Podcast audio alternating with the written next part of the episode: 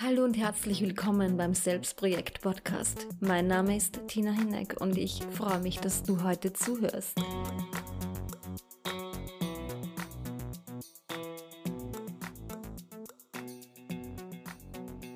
Ich war als Kind schon nicht gerne hier auf dieser Welt und ja, ich weiß, es klingt komisch und vielleicht klingt es für den einen oder anderen Menschen negativ, aber das bedeutet nicht, dass ich als Kind mich schon umbringen wollte oder irgendwie oder generell jemals mich umbringen wollte, ganz im Gegenteil. Aber ich habe mich hier nie zu Hause oder willkommen gefühlt. Von klein auf nicht. Ich kann mich noch genau erinnern, soweit ich eben zurückdenken kann, ich mich immer unwohl gefühlt, vor allem in der Gesellschaft oder im Außen. Ich mochte keine fremden Menschen, ich war sehr schüchtern, vielleicht auch eingeschüchtert. Es war mir immer sehr unangenehm, wenn fremde Menschen mich angesprochen haben und damals war ich wirklich noch sehr klein. Ich schätze mal so vier Jahre, fünf Jahre, vielleicht sogar noch kleiner. Ich, ich kann mich nicht genau daran erinnern, ist auch egal. Aber jedenfalls war es wirklich so, dass ich einfach nicht hier sein wollte. Ich wollte immer nur allein sein für mich und nicht wirklich mit anderen Menschen in Kontakt treten da draußen. Und ja, natürlich war dann der Zeitpunkt da, wo man am Spielplatz ist und mit anderen spielt und es war auch okay einerseits, aber so richtig überzeugt war ich nie davon. ich habe immer ähm, irgendwie schon komische Gefühle als, als Kind gehabt. Ich wusste, dass diese Welt sehr negativ behaftet ist, aber ich konnte natürlich im Kleinkindalter jetzt noch nicht wirklich damit was anfangen. Du spürst diesen Weltschmerz, aber du weißt absolut nicht, was du da spürst. Und du kannst es auch niemandem sagen. Wer soll es verstehen, ne? Und wenn ich mal was gesagt habe, aber ich wusste gar nicht, wie ich mich ausdrücken soll, dann hat es nur geheißen irgendwie, ja, ich bin komisch und so, ne? Das ist immer der Klassiker. Und da ich auch so schüchtern und zurückhaltend war und sehr weinerlich, verunsichert, und immer traurig irgendwie. Also da war von Grund auf eine Traurigkeit da und andere Menschen haben das natürlich bemerkt, dass ich anders bin und deswegen war ich auch immer komisch und ja, es, es war sehr, sehr eine, eine eigenartige Zeit. Und nochmal zurück zum Thema Spielplatz. Ich kann mich noch erinnern, ich habe meistens mit Jungs gespielt. Da waren zwei Brüder und manchmal waren auch Mädchen dabei von der Nachbarschaft. Es waren sehr wenige, aber immer wieder dieselben Menschen oder Kinder eben. Und das war okay. Es war okay. Aber ich kann mich erinnern, dass ich schon damals mich nicht wirklich, ähm, wie soll ich sagen, ganz so wohl gefühlt habe, ja. So richtig Kind sein, das konnte ich, glaube ich, nicht. Ich habe damals zwar noch Leichtigkeit gehabt als Kind, noch mehr Leichtigkeit auf jeden Fall wie jetzt oder wie später eben. Aber irgendwie war auch in dieser Zeit alles schon ein bisschen negativ behaftet und nicht so, wie es bei anderen war. Also wenn man das jetzt vergleichen möchte. Aber ich habe das ja gesehen. Ne? Vielleicht liegt es auch daran, dass ich anders aufgewachsen bin. Eben großteils bei meinen Großeltern mütterlicherseits, weil mein Vater, den kannte ich ja nicht, der ist verstorben, sehr früh. Da war ich zwei. Meine Mutter war immer arbeiten dann. Und das hat mir auch schon ein bisschen einen Außenseiterstatus gegeben, weil alle anderen, aber das war dann erst später ja noch ihre Eltern hatten, ja, und ich war die einzige, wo nur mehr ein Elternteil vorhanden war. Wie auch immer, ich, ich möchte mal weitergehen zum, zum Kindergarten. Das war so der Eintritt, ja, in diese Sozial, in diese Gesellschaft so richtig, ne, wo du sagst, okay, ja, jetzt ist soweit, Jetzt muss man sich mit anderen, mit Fremden abgeben, die vielleicht mehr Selbstwert haben. Damals wusste ich das natürlich noch nicht so, was das bedeutet, weil du hier sehr schüchtern, sehr ruhig, sehr klein war und sehr wenig gelächelt habe. Generell immer sehr traurig geschaut habe, das sieht man auch auf meinen Kindergartenfotos. Ich glaube, ich habe generell auch sehr wenig gelacht als Kind weil mir auch dauernd irgendwer gesagt hat, du schaust immer so ernst und du schaust immer so böse, du schaut immer so, boah, oh Gott. Naja, Kindergarten war so eine Sache, da waren dann plötzlich ganz andere Kinder und mehrere Kinder und mm, ja, sehr dominante und auch sehr selbstbewusste Kinder und natürlich wusste ich das damals nicht, was das alles bedeutet, aber ich habe halt gespürt, die sind viel stärker und anders wie ich und ich war eingeschüchtert in jeder Hinsicht, konnte mich da nur schwer einfinden. Andere, die haben die Gruppen angeführt und ich, ich war so, fast unsichtbar. Am liebsten hätte ich mit niemandem gesprochen, mich in ein Eck gesetzt, ganz alleine. Das war furchtbar.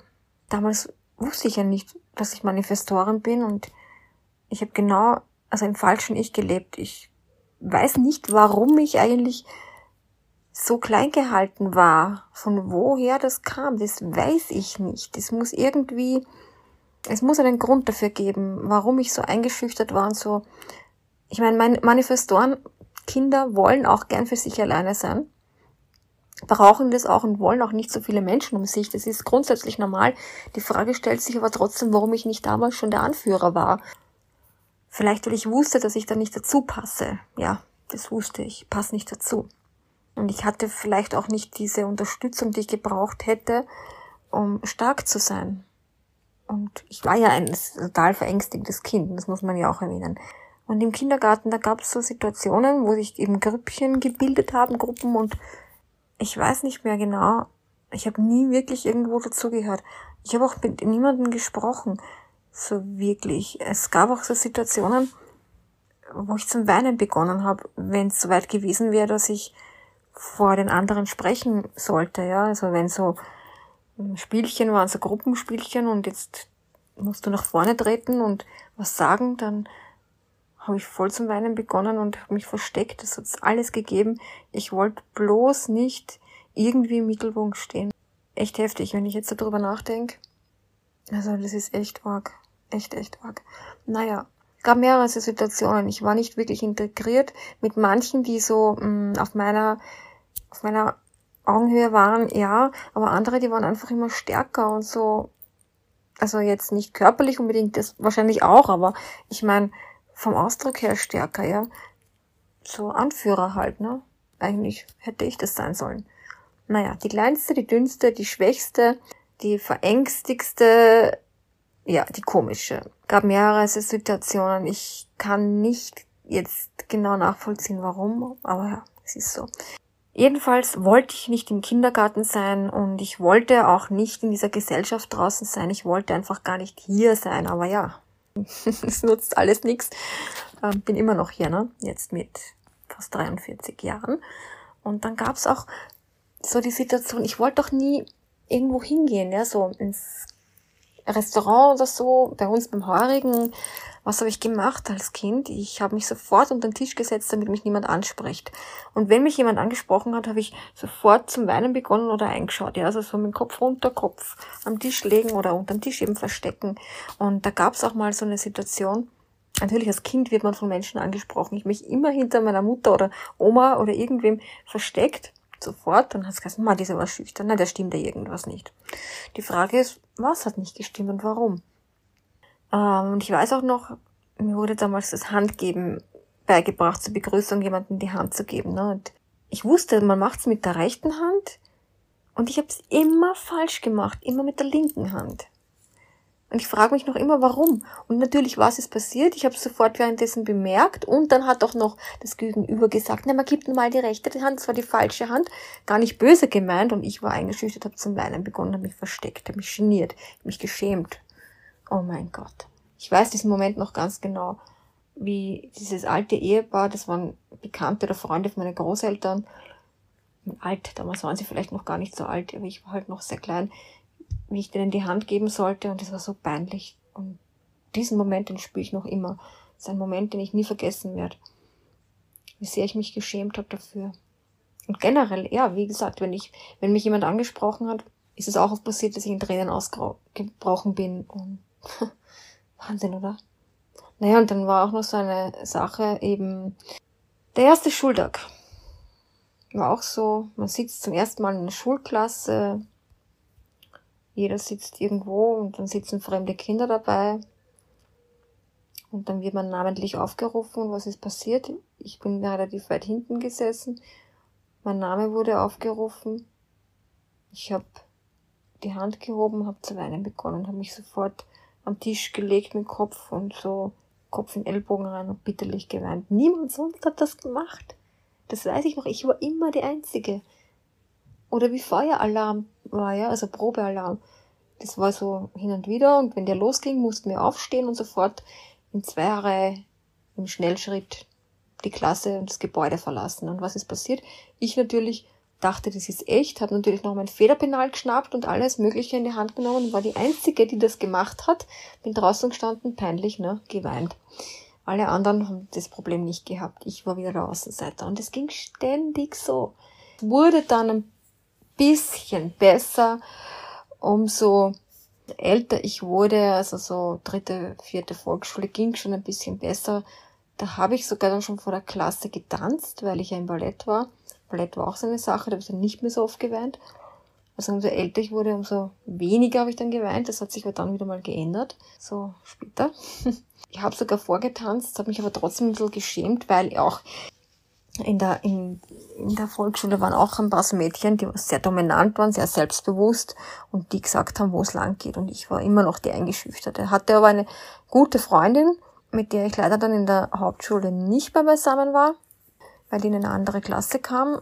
Aber ja, wie auch immer. Eigentlich ist es alles unwichtig. Es geht ja darum, ich wollte erzählen, dass ich damals schon überhaupt als Kleinkind wusste, dass ich hier nicht sein möchte, dass ich hier nicht hingehöre, dass ich komplett anders bin, dass ich feinfühlig bin und ich habe Dinge wahrgenommen, die sonst niemand wahrgenommen hat. Und genau das war das Problem, weil ich sonst ja niemanden kannte, der so war. Und es wurde mir dann regelrecht abtrainiert. Also ich habe mich wirklich überhaupt dann offensichtlich ab Volksschulalter, zweite Klasse, sage ich jetzt mal, komplett angepasst und das musste ich. Ich habe mich zwar trotzdem noch äh, gegen gewisse Dinge gewehrt, wie Zahnarzt oder Arztuntersuchungen, dieses Zwanghafte, ja. Aber das hat alles keinen Sinn gehabt, weil außer, dass ich noch mehr zum Außenseiter wurde, hat es nichts gebracht. Ne? Alle waren vereinheitlicht, einer sticht ne, oder eine in dem Fall. Und irgendwann habe ich dann eben alles unterdrückt ein kleiner Teil von mir, der hat immer gewusst, dass da noch mehr ist im Leben, dass es noch mehr gibt. Aber ich dachte mir, nein, das darf ich alles nicht ausleben. Ich muss ja so sein wie die anderen. Und es wurde mir ja dann auch so beigebracht, wenn die anderen was sagen, dann ist es so. Alle anderen haben recht, nur ich nicht. Ja, das habe ich dann auch in der Schulzeit so erlebt von den Mitschülern. Habe das dann so übernommen. Naja, irgendwann habe ich resigniert. Habe ich dem hingegeben, habe mich immer tot unglücklich gefühlt, noch unglücklicher wie als Kind und habe dann halt, ja, die Schule irgendwie durchlebt. Hab schon noch Spaß gehabt dann und ja, wir haben schon einiges erlebt, auch in der Schule und auch später. Aber es war nie wirklich so, dass ich sagen konnte, wow, das war eine super Zeit. Es gibt Momente, ja, oft erinnere ich mich dran noch an so gewisse Situationen, die sehr lustig waren und an Musik von früher oder wenn ich fort war. Also wir hatten dann schon uns unseren Spaß gemacht. Ich hatte auch immer wieder Freunde, aber keine guten, sondern eher toxische. Bin ich aber viel zu spät draufgekommen. Ja, und ein Teil von mir, der große Teil von mir, der war ja unterdrückt. Und ich bin halt so mit dem Fluss des Lebens geschwommen, habe die überall mitgemacht, bin halt so in einen Job gegangen, den ich gehasst habe, der mich krank gemacht hat oder ich krank wurde, weil ich immer was gemacht habe, was mir nicht gefallen hat.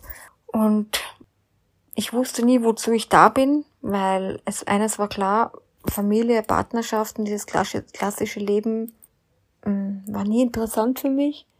Ich habe es versucht und bin kläglich gescheitert, was ja auch klar ist, wenn man was tut, was man gar nicht möchte. Auf Dauer wird es nicht funktionieren. Manche Menschen, die halten da länger durch, aber bei mir war es ja ganz extrem. Ich wusste ja, was ich nicht will. Und habe es trotzdem gemacht. Naja, was ist dann geschehen? So mit 20, nachdem ich ein paar Mal durch die Hölle schon gegangen bin, bin ich so wieder mit Spiritualität mal oder Magie und Esoterik, sage ich jetzt mal, in Verbindung gekommen und habe da versucht, irgendwie Fuß zu fassen, aber ich war zu viel negativ behaftet und da waren zu viel alte Glaubenssätze und negative äh, Konditionierungen so dass das alles schiefgegangen ist. Eine akademische Ausbildung war für mich ja auch nie ein Thema, beziehungsweise es war ein Thema, aber irgendwie sollte es auch nicht sein, weil ich es dann in Wirklichkeit nur gemacht hätte für die anderen, damit ich sagen kann, hey, ich habe studiert, ich habe einen Titel, ich bin der Superstar. Aber für mich hätte ich es nicht gemacht. Wenn, dann wäre es nur fürs Außen gewesen, aber nicht für mich. Die ersten Begegnungen mit oder ja, die ersten Begegnungen mit der Esoterik-Szene kamen so mm, übers Internet im Jahr 2000 circa. Ich habe mich vorher zwar schon immer interessiert, aber ohne Internet war es ein bisschen schwierig, so wirklich an Informationen zu kommen. Und dann ab dem Moment, wo eben Internet zur Verfügung stand, da konnte ich mich da richtig so einlesen, aber ich war noch lang nicht bereit. Im Endeffekt habe ich dann 2006 mit einem Astrologie, Astrologiestudium begonnen und habe auch zwei, also zwei Studien abgeschlossen, konnte mich aber darin auch noch nicht verwirklichen. Irgendwie war der Knoten drinnen, der Knopf drinnen. Ich konnte nicht aus mir raus und im Endeffekt habe ich mich dahin gewurschtelt irgendwie in der Hoffnung, dass irgendwann mal was besser werden würde, obwohl ich wusste, von allein wird's nicht, aber ich wusste auch nicht, was ich besser machen könnte. Es war sehr extrem. Schlussendlich wurde ich 2017 sehr krank. Ich gestehe, ich habe eine Krankheit herbeigesehnt, damit mich die aus meinem Leben erlöst. Hätte mich auch fast aus meinem Leben komplett erlösen können oder ja, war gefährlich. Thrombose, Lungenembolie. Hat mich aber aus meinem alten Leben einerseits befreit. Andererseits ist dann erst richtig losgegangen, denn mm, was mir nicht bewusst war, Transformation ist schmerzhaft. Und Transformation dauert für immer. Das heißt, du hörst nie auf, dich weiter zu transformieren. Mit diesem Schmerz, mit diesem Wachstum oder Entwicklungsschmerz und diesen wahnsinnigen Emotionswellen und dem ganzen Chaos habe ich nicht gerechnet und ich wollte immer wieder aufhören. Ich hatte so viele Rückfälle und Rückschläge erlitten ab 2017, aber auch viel Fortschritt. Und aus heutiger Sicht bin ich sehr froh drüber. Ich war früher sehr, sehr unglücklich und mit einem anderen Leben wäre ich wohl auch nicht glücklich gewesen, aber so wie es jetzt ist, bin ich in meiner Bewusstseinserweiterung schon ein Stück weit fortgeschritten und kann sagen, dass ich mich in einer sehr schwierigen Phase immer noch befinde und das wird auch immer wieder so sein, aber dass ich glücklich bin, nur nicht jeden Tag. Manchmal kommen alte, alte Triggerpunkte hoch, ploppen auf, die Traurigkeit, das Alleine sein und so weiter. Das sind auch Themen. Aber grundsätzlich kann ich jetzt sagen, ich wollte zwar nie auf dieser Welt sein und ich bin auch nicht froh drüber, dass ich hier bin, ja, ganz und gar nicht, denn es ist so, so herausfordernd, aber ich nehme es an und werde schauen, dass ich in diesem Leben mich so weit transformieren kann, dass ich vielleicht nicht allzu oft mehr inkarnieren muss. Das ist jetzt schwer zu sagen. Ich glaube nicht, dass ich es in diesem Leben noch schaffe. Ich werde sicher noch mal wieder geboren werden denn da ist noch so viel Luft nach oben, ist jetzt meine Vermutung.